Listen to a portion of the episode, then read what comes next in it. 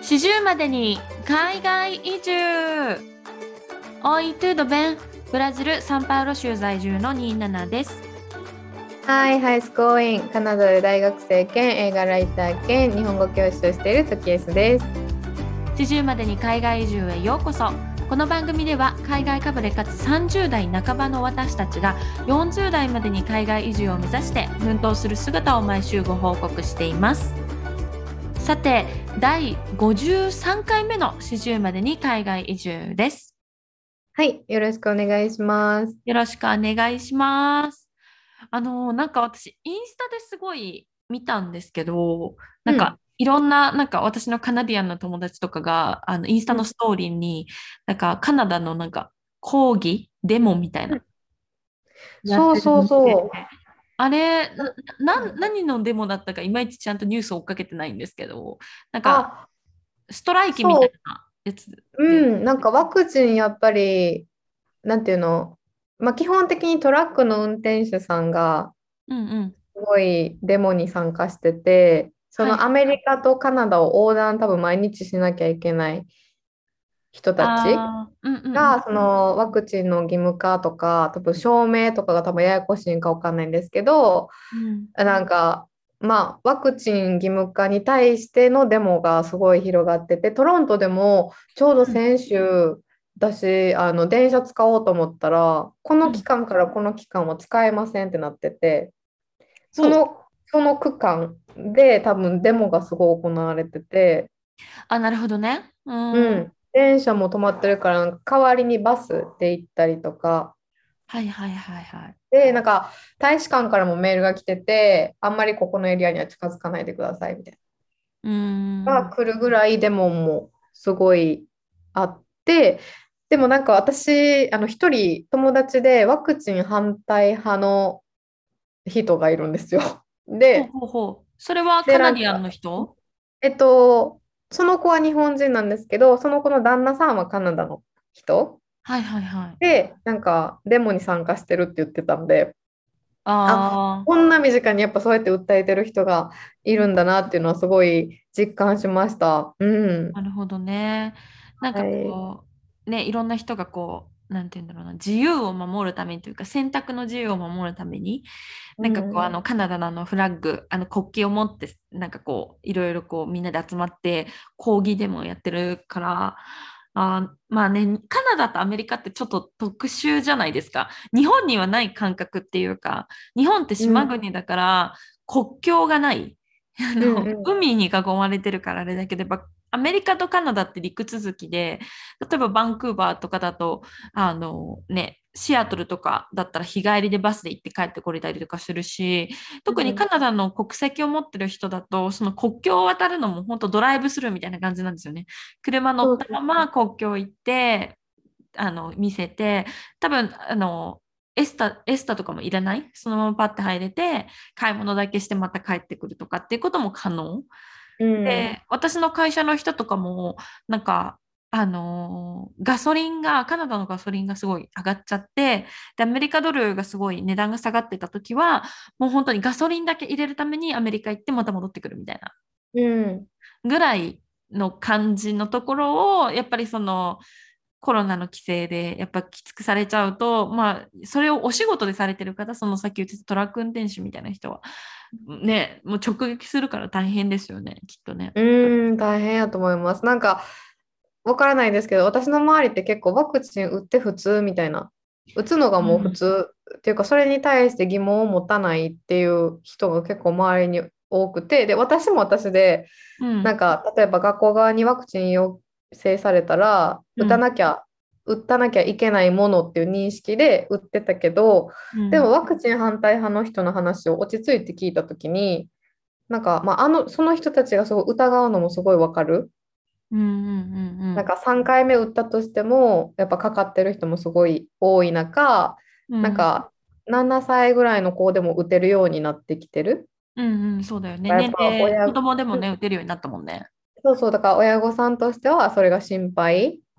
っていうのもすごいわかるし、なんかだから私そのやっぱ周りで、うん。あもう早く3回目打ちたいって言ってる子もいればやっぱそういうワクチンやっぱちょっと怖くてなんかワクチンに対して、まあ、いろいろいろんな考えを持ってる子の話を聞いたりとかしてなんかその両方の話を聞いてなんか、まあ、その考えの自由じゃないけどそういうのってカナダってすごいあるなと思いました。うん、確かに。なんかやっぱ日本ってそのわた特に私たちの世代って言っていいのかな？私たちより下の世代の人ってさなんか上の人が決めたこと例えば国が決めたこととかなんか学校が決めたこと会社が決めたことに対してなんかいちいちこう逆らうというかそれに対して疑問を持つこと自体、あまりこうそこのアイデアに達しないというかうんうんうん。それっておかしくないですかって思わないっていうか、すんなり受け入れてそのまま、あ、OK、そういうもんね、みたいな。うんうん。でもそれってやっぱ日本がやっぱある程度安全な国で、なんかこう、国が決めたことがある程度こう、秩序が保たれていたのかな？わかんないですけど、うん、でもなんかやっぱり国によってはそこら辺、なんか他の民族の人がいいろんな多民族国家で、あのいろんな考え方があったりすると、やっぱそういう衝突ってきっとあるよね。うーん、そうね。確かに確かに。はいはいはい。ちなみに、うんえ3回目打ちました？も売ってないです。周りには売った子たくさんいるんですけど、もう私の中では正直、3回目打っても感染した人を知ってるから、う。うんうん。なんか、あの、絶対3回目打たなきゃいけないってなるまでは、ちょっと考えようかなっていう感じです。確かになんかその帰国の時に、その、うんなんかね、3回目打ってないとめんどくさくなるとか、うんそういうのがない限りは、あれかもしれない。そう。っていうのも、なんかやっぱ、私がその、接種した時、うん。で別に症状がなんか全然出なかったっていうわけじゃなくて結うん構症状が出て一日動けなかったりとかもあってそれであ仕事に影響出たりしたのがすごい嫌やったんですよ。副作用がひどかったんだ。そうなんかそれもあってなんか今はやっぱいろいろやらなきゃいけないことがある中。うん。あそれで思い出した。ちょっと一個いいですか。今。何どうしたの？思い出した。思い出したんですけど、昨日またフォトショップの先生キャンセルして授業を。あ、また？そう。え、であの例の、なんかお酒が好きで毎回二日酔いなんじゃっていう疑惑が今ある。そうです。で、その前キャンセルした時は歯医者さん行ってなんか喋れへんからって言ってキャンセルして、うん。で昨日のキャンセルはなんかブースターショット打って気持ち悪い？ほ から今日は授業できないっていう理由やったんです。う。うん。で、なんか、まあ正直ブースターショットって気持ち悪いの分かるけど、ブースターショット打つ日考えろよって思ったんですよ、ほんまに。そうだよね。なんか例えば金曜日とかのさ、授業終わった後とかに打てば、土日、しかも今週末カナダってあの月曜日がファミリーデーだから、うん、3連休じゃないですか。うん、うん。ね、そこをうまく使えよって思います。そう。めっちゃイライラした。そう、まあそういうのもあって、なんか私はまだ3回目打とうとはなってないです。うん。なるほどね。私なんか実は今日行こうかなと思ってて、うんうんうんうん。うん、あの、私は1回目と2回目がアストラゼネカだったんですけど、多分3回目ブースターはファイザーになる。あそれ別のやつ打っても大丈夫なんや。だけどね、多分別のやつを打った方がいいんだと思う。あの、そうなんや。そうそう、ミックスした方がいいみたいな。うんでうん。なんかその方が効果が上がるのかなわかんないけど、っていうのがあって、うでん、私のパートナーはもう1ヶ月ぐらい前にブースター打ってて、で、うん。私たちそのアストラゼネカの1回目の時が、もう超副作用がひどくて、私もう熱が本当40度近くまで上がって、普通にかコロナにかかったぐらい熱が上がって、うん。で、本当立ち上がれないぐらいだったの。なんか1日2日動けなかった感じだったの。うんだからなんか、その、ファイザーどうなるかなと思ったけど、パートナーそのブースター打った時、ファイザー打った時は特に副作用なかったから大丈夫かなって思いつつも、まあ、一応し私もやっぱりその仕事にこう影響が出るのが嫌だから、まあ、今日土曜日なんで、あの今日打てば明日、明後日3連うん休、あの私カナダの会社のその休日に合わせて働いてるので、私も3連休になるので、まあそれそれだけ休めれば十分かなと思って今日この後行こうかな確かに確かに。そうだね。うん。なるほど。えでもその先生、ちょっとなんか、何？それでさ、お給料もらってるって思ったらちょっと納得いかないよね。そんなしょっちゅう納。得いかへんし、なんかインターナショナルスチューデントなんてめっちゃ金払ってるのに、うんうんうんそれはないよと思ったから、私なんかその、あの、なんていうの、学校のその相談窓口はいはいはい。みたいなとこに、もう言うわって言って、その仲いいインド人の子に言ったんです。うんうん。今日もキャンセルかよって言って、うんで言うわって言ったら、なんか、いや、俺も言ったけど、無駄やったでって言ってて。なんか、そのインド人の子曰く、なんかその contract がもう終わるはずやったのに、うん、その先生。だけど、その学校側がまた renew した、だからなんか、新しく更新したから、更新したてやから多分無理やと思うでって言ってて、あ人が見つからなかったんだよね。うんかな、わかんないけど。まあ、そでもまあ、クレームは言っといた方がいいと思うよ。うんうんうんうんううんん。意味がなくてもやっぱ、その人の評価につながるものは。うん、うんそうやね。大変。。はい。そういうことかって。ねテンション下がるね、それはね。うん、そうそうそう。で、ニーナのは何かあった？今週。今週、なんか別にそんな、なんかもう家にずっといるって感じ。そうそあ、そうなりますよね。う。ううん、コロナ禍やったらな。うんうん、うん。出かけてる？最近。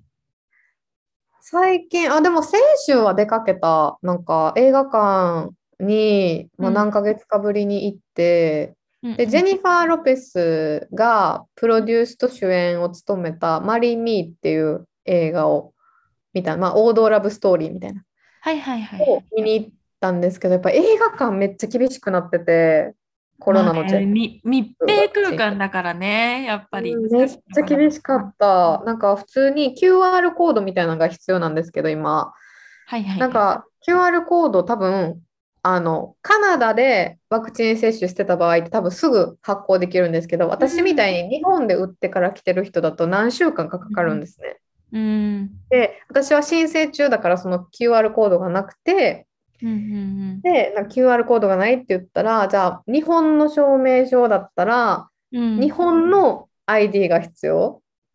ああ、パスポートみたいな？そう、だからそのカナダで作った自分の身分証明書みたいなのがあるんですけど、なんかマイナンバーカードみたいなのがあるんですけど、それは使えないってなって、えー、めんどくさいね、そうなるとそね。う、入るのがめっちゃめんどくさくはなってました。うん。そうか。え、他の場所はどうなの？なんか例えばパブリックのさ、うんあの図書館みたいなところとか。図書館はね、行ったことがないのでわかんないんですけど、ああ、そうなんだ。なんか、うん、あ、まあでもコロナの時に行ったら、なんか、あのーバンクーバーだと、なんか留学生、うんまず一番最初に銀行行って、うんで、その後なんか、バンクーバーのあのダウンタウンにある図書館の、なんか、図書カなんか、券、なんていうの、カードみたいなの作るのよ。うんうんそれうんをかなんかやややるといいみたいなのがあったからさ、うんもう作ったかなと思って。あ、そうそう、カードはね、実は全然私図書館の情報は全然知らなかったんです。で、うんうんなんかちょうどそのフォトショップの先生 にキャンセルされた時にちょうど他の友達とやり取りしてて、うんうんえっと、WhatsApp で。うんで、なんか今日の朝どんな感じ？みたいな。うん。なんか、How is your morning? みたいな感じで聞かれたから、いや、うん。めっちゃ怒ってんねって言って、え、そなでうんだよね。なんって言われて、いや、なんか、フォトショップせっかく復習までして授業を受ける気満々やったのに、授業が始まる3分前ぐらいにキャンセルの連絡あって、この先生何回もキャンセルしてんねんみたいな。っうん。て言ったら、なんかその人が、うん。なんか、あ、なんかすごいいいアイデアがあるよみたいな感じで、うん。図書館の情報、え、図書館の情報みたいなのをくれて、うん。図書館に行かんくてもデジタルでカードを作れて、うんうん。んで、そのデジタルのカードがあったら、なんか e ラーニングっていう、その、はいはい。ね。オンラインコースみたいなのが受けれる。で、それの中に、あの、フォトショップがあるから、それを使ったらどうみたいな。あ、いいじゃん。無料でできるってことでしょ？そうそうそう。で、いいじゃん、いいじゃん。わざわざそのさ、デジタルカードの作り方とか、あの、そのインターナショナルスチューデントに必要なもんとかや、わざわざ調べてくれて、うんうん全部情報を送ってくれてさ、なんかすごい優しいなと思って。うん。えー、嬉しいね。でも、なんか、やっぱ図書館結構そういうなんかイベントとかもやってる、なんか、あの、まあ、わかんない。私、バンクーバーの図書館しか行ったことないけど、うんあの、フリーの、普通に、ただの、あの、 English lesson とかもあったし、うんい英語だけじゃなくて、スペイン語とか、ポルトガル語とかもあったし、だからそういうのただで参加できるのもすごいいいなって思ったし、なんか、あの、ね、パソコンとかがバーってずらってあって、ただでインターネットつなげるから、まあ、バンクーバーはなんかあの、あの、ホームレスの人の巣窟になってたんだけど、ああ、そうなんや。そう、私もなんか何回か自分の家の近くの図書館の前は歩いたことあったんですけど、うん。えいつも物乞いの人がいるっていうのがあって、入ろうってならなかったんですね。そうやっぱりあったかいし、インターネット使えるし、でトイレもあるし、お水もあるから、多分そこに空いてる間は入っちゃうんだよね、きっとね。うん。なんかそれもあって入らなかったけど、ああ、やっぱ図書館って便利っていうか、やっぱ税金高い分、こういうのがタダで使えるんやってのがあって、うん、でもその e ラーニングでできるんだったらいいいいよね。現地に、なんか 私、そのバンクーバーの図書館でよくあったのが、そのなんか留学のその、なんだっけ、コーディネートしてる会社さんとかもよくアナウンスで言われたのが、その図書館とかで勉強するのはいいけど、まず置き引きとか、そういうなんか、うんあの犯罪気をつけてくださいっていうのと、もう一個気をつけてくださいって言われたのが、ベッドバグをもらってきちゃうことがあるから気をつけてみたいな。あのホームレスの人がそう結局座ったりとかそその椅子とかで寝てたりするのよ結構。えでーそうなんだあの例えば体とか服その着てる服とか持ち物とかにベッドバグ、まあ、とかダニとかがついててそれが要はファブリックになんか結構、えーどうだったかな？ちゃんと覚えてないんだけど床がカーペットだったのかな？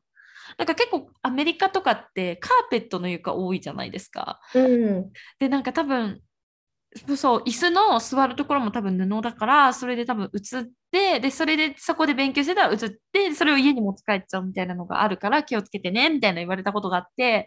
あそれ聞いてからあんまり行かなくなったんだけど図書館うん、うん確かに。怖いよね、ベッドバグとか映ったら。そうそうまあでもねオンラインだったらそういう心配もないし、いいいいそうそう、だからなんかすごいテンション下がったけど、その時にやっぱ助けてくれる人おるんやなと思って、もうマジで天使に見えて、その人が。ありがとうと思って。で、確かにしかも、ももう e ラーニングがさ、全部なんか、絵のコースとか、ううんうんうん。めっちゃ興味あるやつとかもすごいタダでやってて、あいいね。じゃあじ空いた時間とかにそれでまたもうフォトショップはそっちで勉強して、学校の授業で復習するぐらいの気持ちでいいかもね。いや、ほんまそうやなと思った。もうなんなんと思って。大変だわ。はい、でもそんな感じでした。うん、またなんか e ラーニングどんな感じだったか教えてください。はい。はい。では早速本日も始めてまいりましょう。日本の常識は海外の非常識今週のカルチャーショックのコーナー。このコーナーではサンバとシュハスコの国ブラジルに住むニーナナとカナダ・トロントの公立大学に写真専攻で留学中のトキエスが日々のカルチャーショックをシェアするコーナーです。えー今週は私ニーナナの方から、えーカルチャーショックというかシェアさせていただきます。はい。はい、えーっと、今2月なんですけど、あの、2月末に私のパートナーのお誕生日があるんですよ。うん。で、まあ、去年は、その、特に、なんだろう、何もしなかったっていうか、その、去年の2月より、その1個前の私の11月の誕生日の時に、あの、前エピソードでちらっと話したんですけど、まあ、ちょっと私的にちょっと、なんか、これはないわバースデーがあって、その後の彼のバースデーだったんで、まあ、特に何もせず、なんかプレゼント、あ、でもプレゼント買ったな。コーヒーメーカーって言ってなそうかった？だそうだ、プレゼント買ってるわ、やだ。そうそう。コーヒーメーカーを買ってて、中身抜かれてたんじゃなかった？なんか。そうそう、なんか、コーヒーメーカー開いたら、もうなんか、アンパックされてて、なんでってなったっていう話を 過去のエピソードでしたんですけど、あそのコーヒーメーカーを去年は買ったんですね。うん、で、まあ、それと同じぐらいの対価っていうことで、去年の私の誕生日は彼が私を旅行に連れてってくれたっていうのがあるんです。うん、で、まあ、今年の2月の彼の誕生日をまあ、どうしようかってなって、今回で29歳になるんですよね、パートナーが。で、まあ、プレゼントどうしようかって話になってたんですけど、あの本人からリクエストがあって、今回はプレイステーション5が欲しいって言われたんですよ。おお、PS5。で、PS5 って、私なんか全然その家庭用ゲーム機にもうここ10年以上触れてない、子供の時以来触れてないので、なんかその家庭用ゲーム機の市場が全然分かってなかったんですけど、うん、プレイステーション5自体は2020年の11月、2020年の11月12日に日本とか、あのアメリカとかカナダとか、まあ、いくつかの国で販売されて、うん、でその翌週に、えーと、なんかヨーロッパとか、えー、南米とか中東とかアフリカとかそういうところであの販売されたらしいんですね。うん、で値段が結構びっくりするぐらい高くってあのなんか2つ種類があるんですよ。1個はあの従来のあのなんかプレイステーションって時するあの子供の時プレイしたことある？あるある。全部持ってたで。あ、本当本当、うん、なんかプレイステーションってさ、私たちの世代だと、まあ、プレイステーション2とか？の世代なのかな、うん、2とか3なのかな？わかんないけど、なんかあの、ディスク？CD みたいなディスクをさ、うん、ヒューンって入れてさゲームプレイするっていうのあるじゃん。うん、でなんかその今プレイステーション5であるその種類はそのディスクドライブ？要はディスクを挿すのをが備えられてるモデルのやつと、あとはデジタルエディションっていう、あの、ディスクドライブがなくって、もうオンライン、うん、あの、PS5 ってさ、もう今ネットにつなぐから、オンライン上で、要はソフトを買うから、その実在のディスクがない状態のバージョン。で、そっちだとちょっと安いんですよ。ディスク、さっきディスクドライブモデルが49,980円。やまあ、約5万円ぐらい。で、えっと、そのデジタルエディションっていうそのディスクドライブがない方が3万9980円で、まあ、約4万円なんで1万円ぐらいの開きがあるんですね。うん、でも、やっぱり私のパートナーはそのディスクドライブバージョンがいいっていう話になって、で、そ、うん、あのそっちは税込みだと日本円で5万4978円。うん、まあ、約5万5千円ぐらいするんですよ。うん、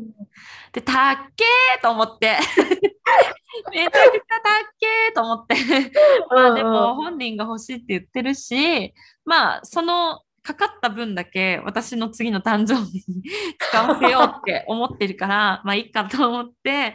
で、まあじゃあ買おうかって話になったんですね。で、ただ、その、発売がさっき2020年の11月って言ったんですけどもうそこから1年以上経ってもまだ全然品薄なんですよ。常に品薄であのなかなかこう購入できないですね、うんうん、で日本のサイトとかでも本当転売ヤー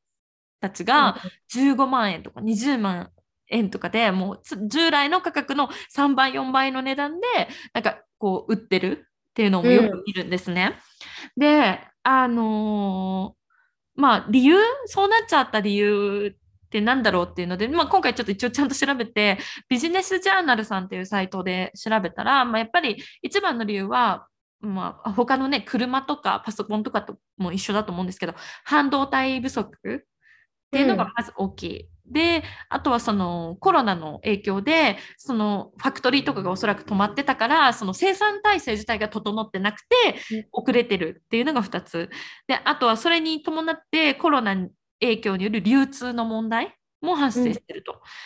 で、あとはまあそれプラスコロナのせいで、その家庭用ゲーム機自体の需要がめっちゃ増えたみたいなおうち時間、あれやろな、うん、そう。そうなんかやっぱコロナ流行りだした時に一番最初なんか動物の森がめっちゃ流行ったじゃないですか。うん、でなんか任天堂スイッチが全然買えないみたいなのがあって私もカナダの友達に日本の抽選代わりに応募してくれないかって言われたりとかそれぐらいやっぱりなんかあのゲーム機の需要が増えてるっていうのがあって、うん、で特にそのプレイステーション5に関してはなんかやっぱ5万円って高いじゃないですか日本人の感覚からしても。うんうん、でもだけどやっぱ日本経済が今その停滞してるから日本人のお給料で考えた時の5万円は高いけど他の国で経済が成長してる国からするとそこまでじゃないみたいなのがあって、うんなんかヨーロッパとかの方が今 PS5 って普及してるらしくて、日本よりもあ、。そうなんや。そうそうそうっていうのがあるらしいんですね。で、まあ、うんブラジルでも当然すごく人気で、で、あのブラジルで正規の値段で、その、プレイステーション5のディスクドライブを備えたモデルを買おうとすると、Amazon で買えるんですけど、4000ヘアイスくらいするんですよ。4000レアルうんくらいするんですね。で、これを日本円に換算すると8万円以上になるんです。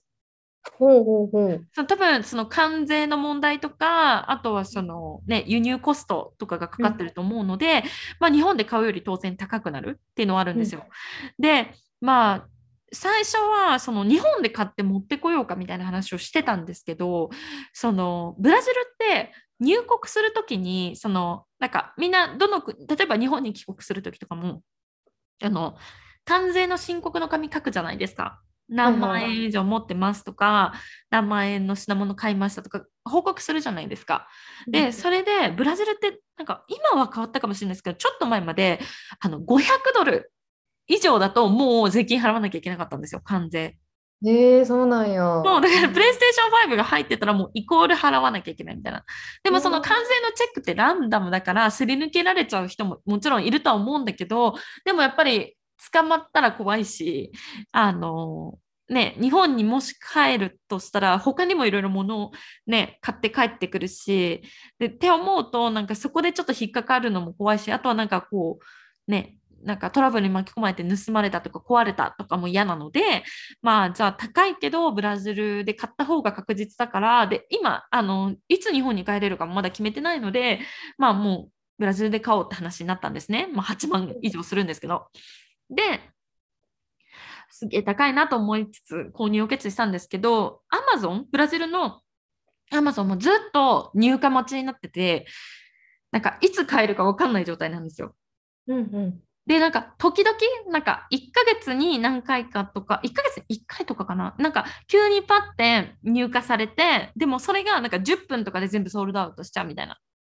はいはいなんかはい。例えば仙台だけポッて入荷されたけど、プッて売れちゃうみたいなのがあって、で私のパートナーもどうやったら買えるかずっと自分で調べてて、で、そのなんかやっぱりゲーム系の YouTuber さんとかで生放送してる人とかがそういう情報を持ってて、やっぱそれをライブでいろいろ教えてくれるっていうサイトがある、サイトっていうかチャンネルがあるんですね。で、そういうなんか YouTuber さんのチャンネルで、なんか次は多分この日、この日のこの時間から Amazon で購入可能になると思うみたいなのを言ってたんですよ。うん。ね。で、それが今週の木曜日のなんか夕方の4時から多分買えますみたいなの言ってて。でもうパートナーめっちゃチェックしてて、でその日はもう朝からそわそわそわそわして、なんか。そう、なんか、あの、ちょっと仕事で一回外に出なきゃいけなかったので、彼は。だから、うん戻ってきたらこうで、あなんかここでこうやって買ってねとか言っていろいろ言われて、でも結局、時間内に帰ってきて、でその YouTuber さんの生放送を見ながらチェックしてて、同時接続で、1000人ぐらいそのチャンネル見てたんで、多分他にも同じようなチャンネルある,、あると思うから、多分それぐらいの人が買いたくて、ずっとそのチャンネル見ながら Amazon 開いて待ってるみたいな。うん。で、まあ、ようやく今回パートナーはあの今週のそのあの入荷したタイミングで購入できたんですね。買えたんや、おめでとう。そうそう、イエーイ、ね やっと買えたみたいな。そこで買えなかったら、やっぱりあのその転売で買うと、それこそ、ね、16万、ブラジルなのにだよ。ブラジルで16万とかになっちゃねうから、うん高いんで、まあ、でもなんか、やっぱそれぐらい買いたい人が多いんだなと思って。うんで、まあ、ちなみに、まあ、その買った PS5 が届くのは3月の半ばぐらいになるのかな。うんうんうん、でも、1ヶ月ぐらい。かかるかかる。う。うんんでも、あ、なんかプリセールなんだよね。だから先に、なんか、うんうんそう予購約入した分だけ多分輸入するんだと思ああ、なるほう。どね。うん、うんそうそうそう。で、パートナーはでもなんか、なんか待ちきれなくて、そのなんか PS5 のなのか、プレイステーションのなんかオフィシャルのなんかヘッドホンみたいなものとか、うんあとなんか予備のコントローラー、なんか多分 PS5 には1個だけコントローラーがついてくるから、うんまあ、もう1個のコントローラーとを買ったりとか、あとソフト、もうすでにディスクソフト 3つ買ってた、自分で。ゆきやん。いや、でも すごいな。PS5 やっぱ難しいもん、購入すごい。そうそう、なんかこんなにあの買うの大変なんだと思って、私全然知らなかったんでびっくりしたんですけど。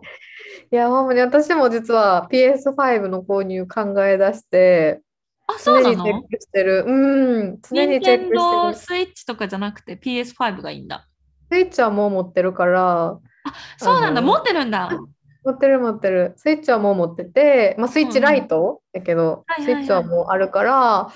あの、そう、私、年末に友達の家、かアメリカの友達の家行った時に毎日 PS で遊んでたんですよ。PS5 はいはいはで。い欲しくなってきて、自分が。はいはいはいはい。で、カナダ戻ってきた時にめっちゃチェックしたんですけど、やっぱ転売ヤーがすぐ買うから、すごいよね。うん、やっぱマーケットプレイスとか開いたらもうすっごい、ものすごい値段で売ってる？すごい、もう、ほんと4倍とか5倍とかいくもんね。そうそうそう。だから、それを考えて、私もまだ手に入れられてない状態。もし、あの、購入したら、なんか、オンラインでさ、一緒につないでできるゲームとかないのかな？フォールガイズ、フォールガイズやろうよ。フォールガイズが一番いいのよ。なんかフォールガイズってなんかおデブのキャラクターみたいなのがはいはいはいはい。一斉ので用意スタートって言ってゴールまで目指すみたいなめっちゃ単純なゲームはいはい。やねんけどなんかあの引っ張り合いとかできるんですよ。なんかでコースもすごい難しかったりしてそれがすごい盛り上がるからはいはいはい。それをやりたいんです私はうんみんなで。うん。やろうやろうやろう。ぜ。ひはい。パートナー買ってたね。あ、そあごうん、ぜひ。う。ん私なんか、ニンテンドースイッチが欲しくて、あの、うん。桃鉄とかやりたいんだけど。あ言ってたね前も思ってたやりたいそうでもそれは、うんニンテンスイッチは日本に帰った時に買おうかなと思ってるんだけど、うん。うんでもなんかパートナーが買ったゲームがなんか多分結構むず難しそうなやつで、何、何買ってたかな？なんか覚えてるのあ、グランツーリスモっていう多分レーシングゲーム、うん車のカーレースのゲームとことか、あとなんか名前本当にゴース、えーなんだっけ、ゴースト、うんなんとかオブツシマ。ああ、知ってる。絶対難しいし、めっちゃグロい。なんだっけ？なんてタイトルだっけ？え、ゴースト・オブ・ツシマで合ってんちゃう？ゴースト・オブ・ツシマか。なんかすごういん海外でめっちゃ人気のゲームらしくて、うんで、なんか私全然知らなかったの。もう本当にゲームの知識がないから。で、うんゴスト・オブ・ツシマってどんなストーリーなの？って聞いたら、その、その侍が出てくるみたいな。で、うんなんか聞いたら、その、現現行の話なんだよね。モンゴルが日本に昔攻めてきたじゃん。で、その時にプリベントしたでしょ。それを、そのヒストリーのベベースにしたゲームなんだって。だから知らなかったそうの。そうそう私もでか、もストーリーは知らんかった。なんかただ戦ってるとこ見てグロって思って。なんかその要はモンゴル人が日本に攻めてくるのをこう防ぐみたいな。うんだから侍。だから、うんあ、なんか面白そうだなと思って、うんそうそう、いいなと思って。なんかまあ、ちょっと一緒にできるやつはやりつつも、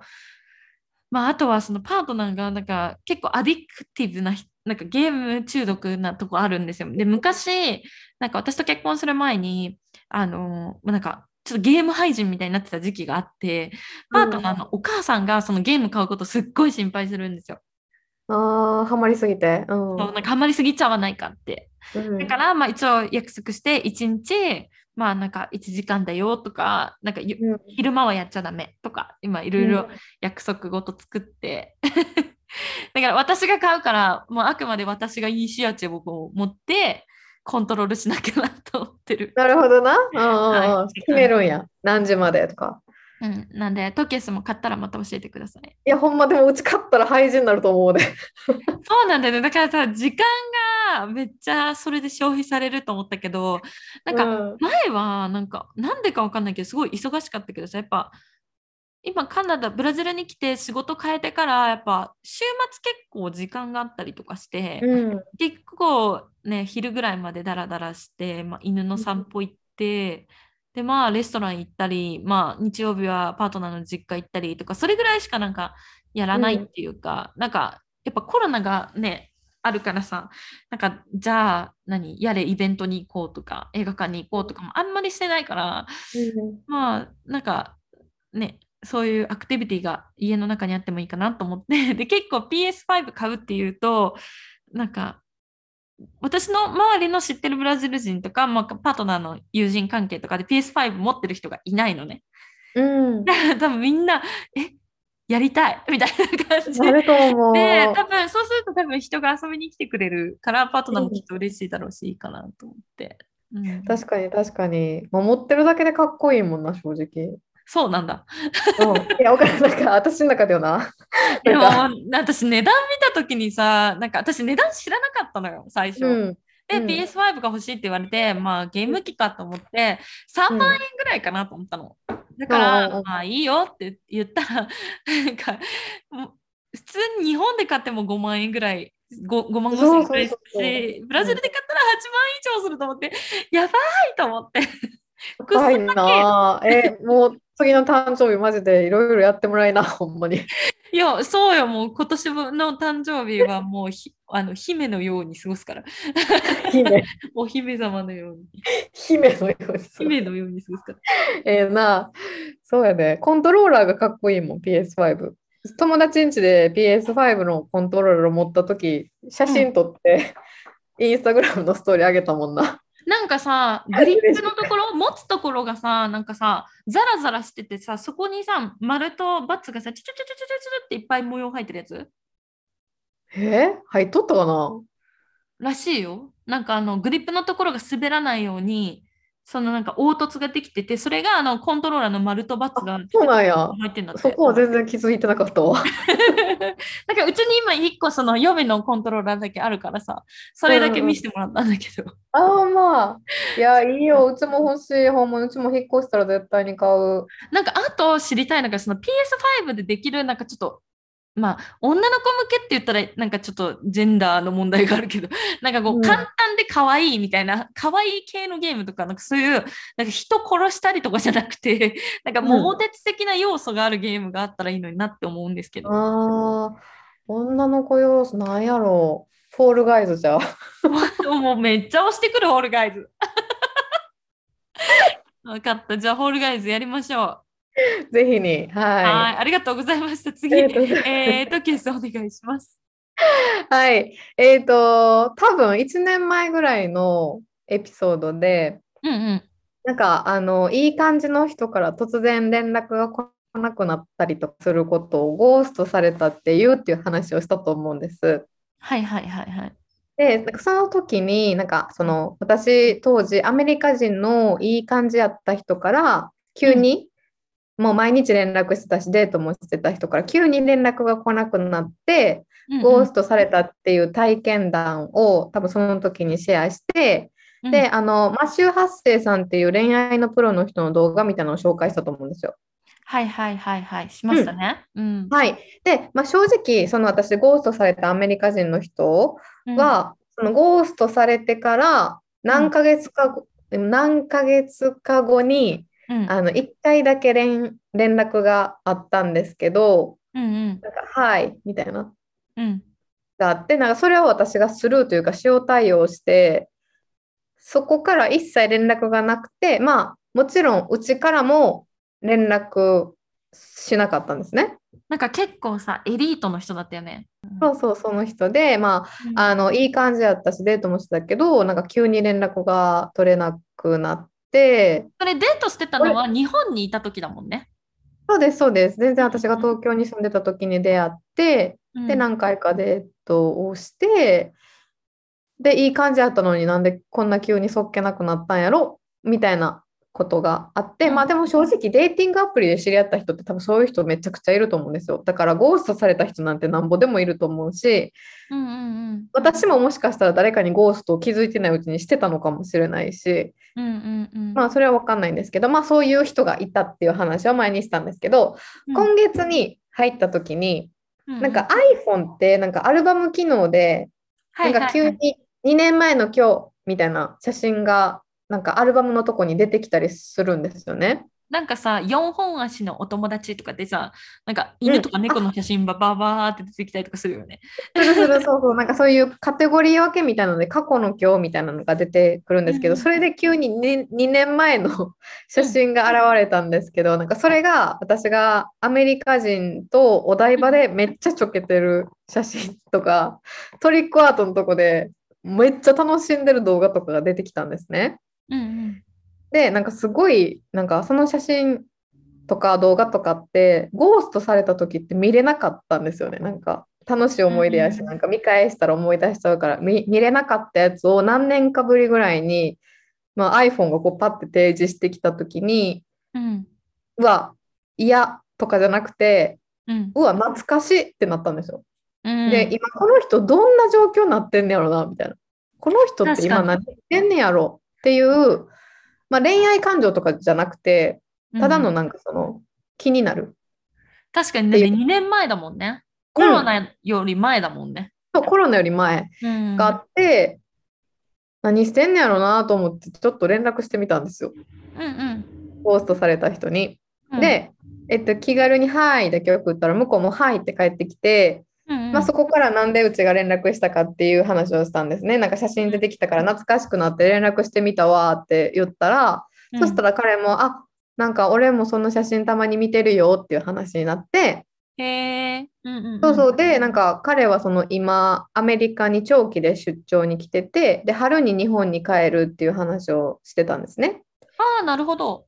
うん。だから多分私と出会った時も、なんか急に連絡取れんくなった時って、向こうがシカゴに帰るって言い出した時とか、うんうん。だった？っ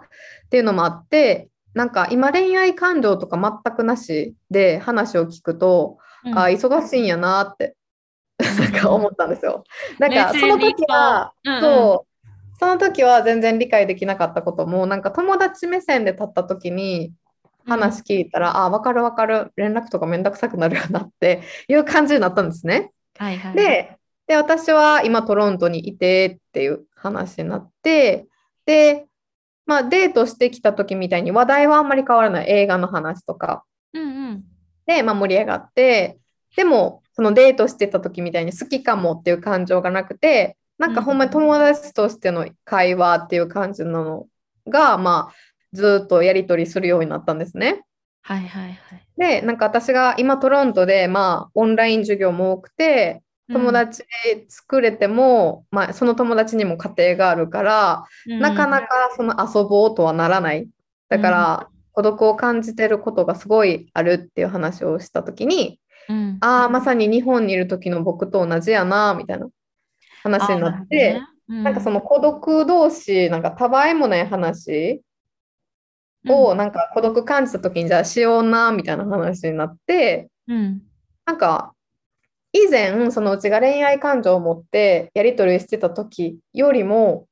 なんか、もっとカジュアルな感じでやり取りするようになったんですね。うん、で、なんかやっぱゴーストされた時って、うん、なんか、え、なんで返事返ってこんのやろうとか、なんか悪いこと言ったかなとか、うん、なんか、携帯がブッてなるたびにその人かなとか気になったりとか、なるね、なるね。うん。もういろんな感情があったけど、うん、今って、例えば忙しくて、じゃあその人の連絡返しなくてもいいやうん。ってなるし、向こうから返事がなくても何とも思わない状況。うんうん、で、たまにそのゲームの話とかできる人うん、っていうか、まあ、そういう存在になったんですよ。だから、なんか、まあ、ゴーストされて、うん、なんかやっぱいい感じの時に急に連絡が来なくなって、うん、この人はもう一生私の人生に関わらんわみたいな感じで思ってた人やけど、うん、2年経ってこうやって始まる友情関係みたいなのもありやなみたいな。うん、って思った。で、私って基本的にその過去にデートした人でダメになった人って連絡をズバズバ切ってるんですよ。みんなそうじゃない？それって。なんかまあなんかうん元彼とかだったらさ、そのまま友達になったりとかもあるかもしれないけど、うんうんなんかデートしてうまくいかなかったぐらいの人だったら、ね、もともと友達じゃなければ別に繋いでおく必要もないっていうか。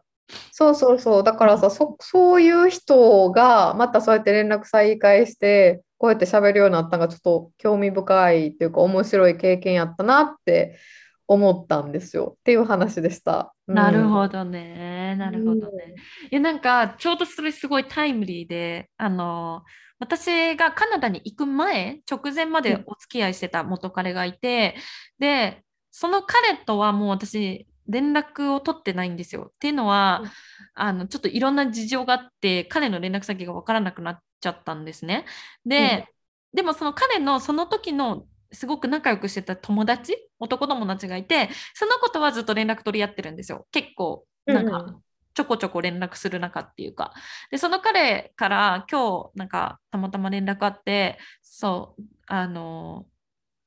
まあ、今日というかあの数日前に連絡があってでなんかあのもうすぐその彼の誕元彼の誕生日だよねって来たんですよ。なんで私に送るのって感じなんですけど。であのその彼の親友だったその男の子も実はその私の元彼と連絡が取れなくなってて、まあ、何が起きたかっていうとその私の元彼が私と別れた後に YouTuber になったんですよ。この話前したかな？なんか聞いた気もする。ポッドキャスト内でしたか、時だけにしたのか覚えてないんですけど、まあ、うんそういうこと YouTuber になったんです。で、うんで、その一人でやってるわけじゃなくて、グループ YouTuber の中の一人って感じなんですけど、あの、私がに、その、私全然知らなかったんですよ、彼が YouTuber になったことを。うんで、で、YouTuber になって、あの、私が認識した時にはもうなんか登録者が20万人ぐらいいて、あ、結構成功してるじゃんってなってて、でも今日たまたまその話になったから、今日たまたま見見たら、もうなんか100万人近くになってて、登録者が。あすごいね。そう、やばい。で、なんかサブちゃんとかも結構うん何十万人みたいな。サブちゃんがいくつかあって、それらも全部結構伸びてて、え、すごってなって。そう、でもなんかその彼がそのなんかいろいろその YouTube の中でトラブルがあって、で、なんか一回その彼自身がその知ってる人の連絡先を全部こう、なんか、と、なんかわざとなのか、こあの、なんかトラブルに巻き込まれたのかわかんないですけど、消えちゃって、消しちゃって、彼も、その多分元彼も、その友達、自分の知ってる人とかと連絡取れなくなっちゃったんですよ。ほうほうほうほうそうそうそう。だから、その親友だった彼と今日、あの、もうずっと連絡先も知らないし、あの、全然会ってないみたいな。でも、その、その親友だった彼の結婚式に行くぐらい仲良かったんですよ。うんうんうんうん。そうそうそうそう。だから、うんって感じだったんですけど、なんか、そう、久々に見たら、なんか、そんな感じで YouTube ですごい成功してたから、まあ、なんか、なんだろう。なんか同じ今トキスがその彼に思ってる心境と一緒っていうかもう今は恋愛感情は全くないけどでもいなんて言うんだろうな嫌いになって別れたわけじゃなくってその彼とは。だから、なんか本当に健康が心配だし 本当に、うんうん。あのなんだろう幸せに暮らしててほしいなって思う人だからなんか、あのなんだろうななんて言うんだろうなんかまたトキスみたいな感じで友情関係があれあったらいいのになって思ってたタイミングだったからさなんかこのトキスの話がすごいタイムリーっていうか、うんうんうんうん。そう、だからなんかさ、意外よなと思そうそうう。そうなんか、そのやっぱ恋愛感情を持ってた時と、それがなくなった時とで見方が全然違うからさ、うんこんなにも変わるんだ、その気持ち一つでとは思ったよね。そうだよね。なんかその時はうまくいかなくてもやっぱ友達として見るとやっぱうまくいくっていうのはあるんだろうね。あるある。だってその時って、なんかインスタグラムどうしよう、聞こうかな、どうしようかなとかって迷ってた自分がおったけど、うんうんうんなんかこう友達っぽくなってからさ、うん。うんなんか写真の話になって、向こうも写真ハマってるって話になって、え、ちょっとじゃあうちのインスタの写真見てやってて、あ、フォローする、フォローするみたいな。超なんか流れがさ、うんうん。うちが望んでた流れ、その恋愛感情を持ってた時に望んでた流れをこんな友達っていう立ち位置からやったらこんなスムーズなんやと思って、はいはいはい。あるよねあるよね。うん、そういうのもすごい感じたし、やっぱ気持ち一つで人間関係って変わるんやなっていうのをすごいこの、この人で実感してうんうん。っていうのはありますね。で、その、あの、あつ森の話、27ゲームの話とかあれなんですけど、あつ森の話になって2人で、うんうんで、あつ森ど、どんな感じかみたいな、あつ森の中の自分らの世界、うんどんな感じか。で、私は、なんかあの紙袋をかぶって、斧も持たせて、なんかホラー映画の世界にしてるんですよ。うんうんその彼は、日本をなんかそのイメージしたいっていうので、なんか桜があって、なんか電柱があって、みたいな。うんうんで、なんか、あのほんまに日本のう上野っぽい感じ？はい。のを めっごちゃ再現して感じね、て。おかち町の。そうそうそう。で、めっちゃ再現してたわけ。で、それで、あ、そりゃ孤独やろうなと思ってん。この完成度を見たときに あはいはい。日本でスイッチでここまで完成させるってことはあやっぱ孤独なんやってなって。やり込みすぎてたんや。そうそうそうそうでまあお互いまあ孤独感じた時はなんかたわいもない話しようなみたいな話で終わったんですよ。なるほどうね。ーんまあそんな感じでした。そうねまたこう過去を振り返った時に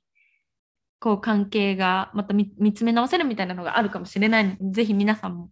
もしそういうのがあったら教えてください。はい ありがとうございます。では次のコーナーです。はい映画ライタートキエスによるおすすめ映画紹介。このコーナーでは映画ライターである私とケースが独断と偏見によるおすすめ映画についてご紹介していくコーナーです。ちょっと冒頭笑ってるじゃん。すみませんあの実は今これこの部分だけ撮り直したんですけどあの1回目撮り直した時にトキエスのお腹が鳴っちゃって 撮り直したけどトキエスがあの爆笑してるっていうなりそうなりそうなりそう今回もなりそうって思いながら喋ってたら面白くなっちゃった。ちょっとね今そっちはお昼前だもんねそうなんです。しかも朝ごはん食べてなくて。あらあらじゃあちょっと映画コーナーを紹介してもらって早くお昼ご飯食べるとはい。はい、お願いします、はい。はい、えっと、今回ご紹介するのは、えっと、1996年に制作されたちょっと昔の映画でサイコサスペンスなんですけどタイトルが「悪魔の恋人」っていうタイトルです。はいで、えっと、これなんで紹介するかって言ったらちょっとまあ話的にはやっぱちょっと怖めなんうんうんかサイコサスペンスなんですけど、ちょっとツッコミどころが多すぎてめっちゃおもろかったんでぜひ皆さんにも 見てもらえたらなと思ってご紹介できたらと思います。で、えっと、出演者はキューティーブロンドシリーズとかのリース・ウィザスプーンとあとテッドシリーズとかのマーク・ウォールバーグが共演しています。うんうんで、まあ、ティーンネイジャーならではのなんか盲目な恋が引き起こす大惨事みたいなのを描いてるんですけど、なるほどえっと、主人公は高校生のニコール。これリース・ウィザスプーンが演じてます。ニコールがあるカフェで青年、まあ、イケメンのちょっと年上のデビットっていう男性を見かけるんですね。はいで、言葉を交わすことないけど、ちょっとお互い目があって気になるっていう感じにはいはいなってて、まあその日はそれで終わったんですけど、その後クラブで再会するんです。うんで、そのクラブで再会した2人は、まあ、急激に恋に落ちていくみたいな、最初すごいね、ラブストーリー、めちゃくちゃ、うんうんなんか激しいラブストーリーみたいなのを描いてて、で、なんかそうなんですけど、えっと、まあ、デビットはニコールと付き合い始めて、ある程度早い時期に家族に紹介してほしいって言うんですよ。ほうほうほう自分を家族に紹介してほしいみたいな。うん言って、やっぱニコールは言ったら高校生やし、うん。えーもう家族に会ってくれるの？みたいな感じで、ちょっとテンションが上がって、で、はいはい。家族に紹介するんですけど、うん。まあ、ニコールの父は、ちょっとデビッドの不審な動きみたいな。ちょっとした不審な仕草とかはあ。がに警戒心を抱くんですね。まあ娘まだ若いしね高校生うんだもん。ね、それで交際を反対するんですけど、うんまあそのティーンエイジャーでさ、なんかすごいイケメンの年上の人とさ、まあ、すごい熱い恋をしたらさ、まあ、耳は貸さへんよね、なんかその親から注意されてね。むしろ燃え上がっちゃうよね。うん、で燃え上がって、なんかすごいもうほんまに盲目になっちゃうんですよ。うんうん。なんですけど、ある時ニコールが学校の男友達と、あの普通に学校の前で、あ、じゃあね、みたいな感じでハグをしてるところを、うん。デイビッドがたまたま目撃して、うん。そしたらデイビデイビッドはすごいもう豹変して、うん。その男友達を何度も殴って、さらにはそのニコールにも怪我をさせてしまうんですね。ほで、まあ、そういう恐ろしい本性を見せては、なんか、あ君を愛してるからゆえの行動だったんだよ、本当にごめんね、みたいな感じで、なんか、そのニコールの気持ちを、すごい、うん。なんていうの、言葉巧みに取り戻していくんですよ、デイビッドは。う典型的な DV 男じゃないですか、そうなんです、そうなんです。うん、で、で、なんかそれで、どんどんどんどん、あの、なんて言うんだろう、ニコールがなんか盲目なことをいいことに、どんどんどんどん強変していくっていう話なんですけど、はいはい。まあ、そのデイビッドのニコールへの執着心みたいなのがまあ異常なんですね。うん。で、なんかそのさ、映画の後半にはその異常さにプラスなんか暴走みたいな、もう俺は暴走状態だぜみたいなのが加わってとんでもない事態に発展していくんですけども、それがもうありえない状況すぎてちょっと面白いんですよ。ああ、だからそれが突っ込みどころ多いっていう 多いんですよつ。ながるわけね。はい。で、なんか、あの、まあ、恋は盲目っていう言葉ってしょっちゅう耳にするうん。し、盲目だからこそ周りに迷惑をかけてしまうみたいな可能性ってすごいたくさんあると思うんですけど、うん。これなんか周りに迷惑をかけた最悪の、もうマジで史上最悪のパターンみたいなのを描いてるんですよ。ほうほうほだからなんか結構恋に盲目になりがちな人とかにもうちょっと見てもらいたいなって思う映画なんですけど、なんかこの映画の中で一つめっちゃおもろかったんが、う。うんうん。そのマーク、マーク・ウォールバーグ演じるデイビッドが、なんかすごいシリアスな顔で、うん、あの、鏡の前で自分をこう傷つけてるシーンがあるんですよ。ほう。なんか自分にこう体をなんかすごい血まみれになってて、こうなんかすごい真剣な顔で、なんかすごい自分を傷つけてるシーンがあって、うん。で、その後にボールペンのインクを取り出して、うん体にこうやっての塗り塗りたくって、まあ言うたら自分でタトゥー彫ってるえー、みた痛い。シーンがあるんですよ。で、でそれを拭き取った時に、なんかニコールフォーエバーって書いてあったんですよ。でしかもそれがすごいダサくてさ、なんかニコールで4が4で、あ、ダサい。何それ？めっちゃダサい。エバーが EVA、エバはいー、はいはいはい。ニコールフォーエバーみたいな書いてあって、ですごい真剣な顔で入れてるんですけど、むっちゃダサくて、それがすごい面白かったんですよ。面白いんかい。めっちゃおもろかったんですよ。真剣に何入れとんねんと思って。なんかさ、そのエピソードで思い出したのががさ、もうもう本当多分10年以上前なんだけど、大学生の時に、私のすごい仲良くしてた友達の彼、まあ、その子も私の友達ですけど、その彼の友達が、うん。なんか結構すごい頭良くて、多分すごいエリートなんだけど、今すごいいい会社で働いてんだけど、その彼が結構なんかクレイジーな感じの人で、その当時付き合ってた、この話しトキスにしたことあるかもしれない。この付き合ってた彼女の名前を、その自分の、なんていうの、男性器にタトゥーで彫って、で、その彼女の名前がマリエちゃんだったのかな？だから、MARIAE って入れてたんだけど、でもその彼は別になんかその、あのいやそういう行動はクレイジーだけど、多分こういうなんか、あのデイビッドみたいな、そうんの長期的な恋愛っていうことではないんだと思うんだけど、まあ、それをして、で、別れちゃったのね。うんうん。で、その次にできた彼女に、何これって言われるじゃん。うん。だからその時にとっさについた嘘が、そのなんか飼ってた猫の名前がマリーなんだみたいな。嘘をついたみたいなエピソード、嘘か本当か分かんないけどっていう話を聞いたことがあって。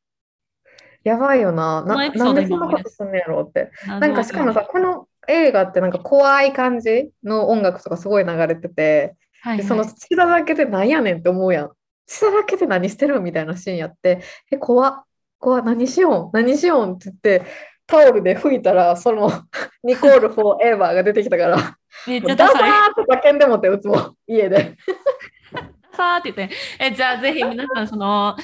百聞は一見にしかず、あのめちゃくちゃダサいシーン見てみてくだあ見てくさい。ださい。他にもなんか、えーって思うシーンたくさんあるんで、面白いと思うんで、ぜひ見てください。はい、ありがとうございます。で、はい、タイトルが。悪魔の恋人ですね。悪魔の恋人。はい、はいお願いします。ということで、今週の始終までに海外中はここまで。感想、質問、ご意見の受付先は27時計 .gmail.com、インスタアカウントあと27時計もありますので、ぜひ、えーチェックしてみてください。ぜひよろしくお願いいたします。はい、では、えー来週金曜日朝8時にまたお会いしましょう。ボンフィナウジセマーナ。Have a good weekend. バイバーイバイバイ。